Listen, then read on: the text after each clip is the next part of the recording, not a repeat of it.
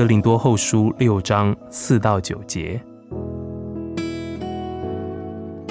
在各样的事上表明自己是神的用人，就如在许多的忍耐、患难、穷乏、困苦、勤劳、警醒、荣耀、羞辱、恶名、美名，似乎要死，却是活着的。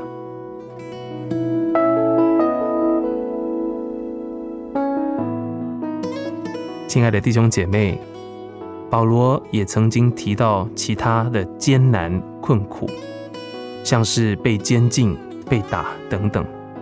也许那些是我们所没有经验过的，但是我们对今天经文中所提到的就非常熟悉。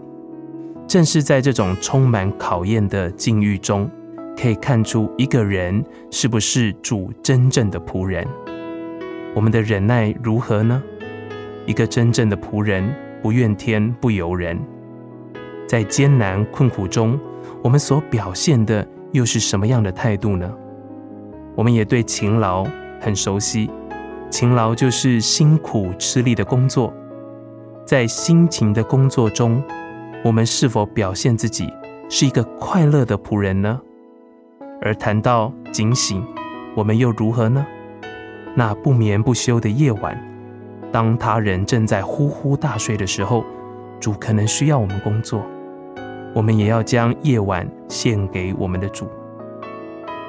荣耀，就是当我们享有声望，在这样的情况底下，我们是否表现出自己是主的一个真正的仆人呢？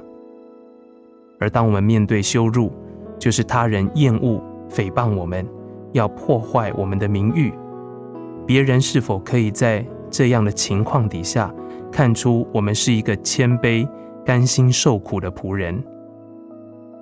在哥林多前书九章二十三节，保罗说：“凡我所行的，都是为福音的缘故。”